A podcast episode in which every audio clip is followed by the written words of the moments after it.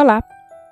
Você já pensou na quantidade de energia que você gasta inutilmente tentando passar por alguém que você não é, trocando sua verdadeira identidade por uma fachada socialmente aceitável, podando seus sonhos em nome de títulos e cargos chatos, fazendo coisas que não lhe dão prazer, sentindo raiva, ódio, ciúme, medo, desconfiança, sacaneando com você a fim de ser agradável para os outros?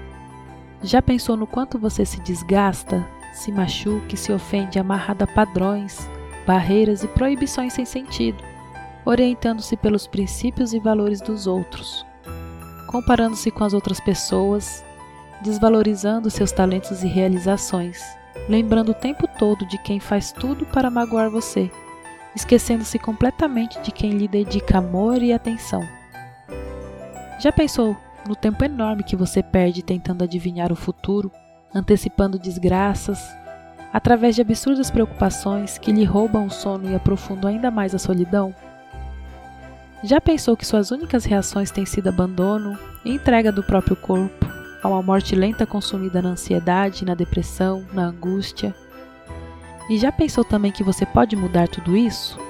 Que você pode empregar esse tempo e essa energia assim desperdiçados para ser você mesmo e para desfrutar a vida como uma dádiva da natureza. Pense nisso com muito carinho e comece a agir o quanto antes, porque a sua vida vai durar no máximo algumas dezenas de anos, e cada minuto que passa é um tempo a menos nessa conta.